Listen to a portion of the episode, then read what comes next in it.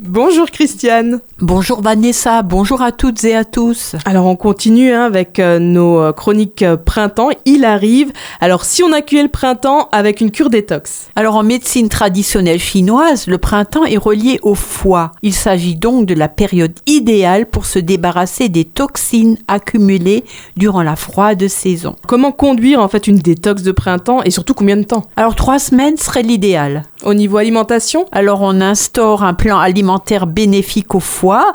Donc on va pendant trois semaines euh, minimum euh, supprimer toutes les fritures et plats en sauce, la charcuterie, les sucreries, les pâtisseries. On va réduire les produits laitiers, notamment ceux de vache.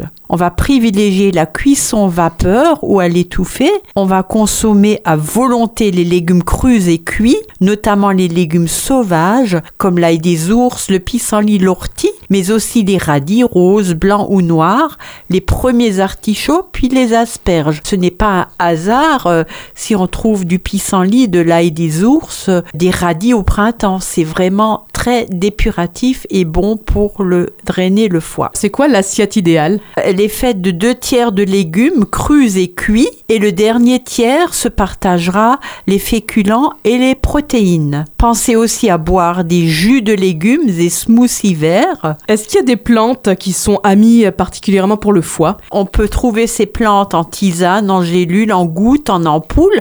Il y a notamment le romarin, le chardon-marie, le pissenlit, l'artichaut, le chrysanthellum americanum, le radis noir, le desmodium, le genévrier, la livèche et sans oublier la sève de bouleau dont on a parlé la semaine dernière. Alors, est-ce que tu as un exemple de cure douce? Alors, euh, très douce, euh, parce qu'on va faire appel à l'hydrolothérapie que certains appellent parfois à tort les eaux florales. Alors, dans un litre d'eau de source, on dilue une cuillerée à café d'hydrolat de livèche, une cuillerée à café d'hydrolat de genévrier, une cuillerée à café d'hydrolat de romarin à verbenone et une cuillerée à café d'hydrolat de carotte à boire dans la journée. Alors l'hydrolat, en fait, c'est la résultante de la distillation des huiles essentielles parce que vous avez une partie huile essentielle qui, qui sort euh, de l'alambic et une partie vapeur d'eau et c'est cette vapeur d'eau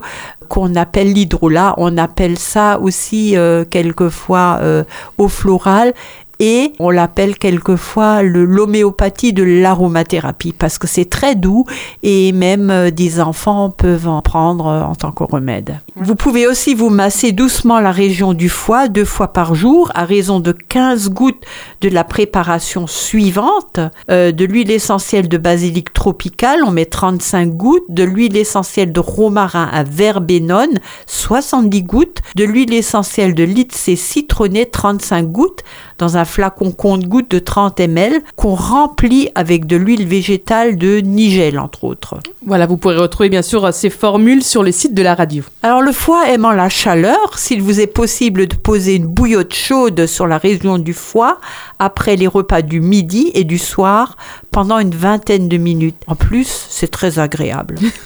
et si on a des problèmes de constipation? Alors là, je vous recommande trois cuillerées à café de psyllium trempé dans de l'eau depuis la veille, à prendre le matin à jeun, ou trois pruneaux ou figues sèches également trempées une nuit dans l'eau. En effet, il est important lors d'une cure détox du foie d'agir également sur les intestins de façon à bien éliminer les déchets issus du nettoyage du foie. Et l'exercice physique, c'est aussi important, Christiane. Ah oui, là, il faut vraiment, si vous avez la possibilité de renouer avec euh, l'exercice physique, ne serait-ce qu'une marche quotidienne euh, d'un minimum de 30 minutes, quoi.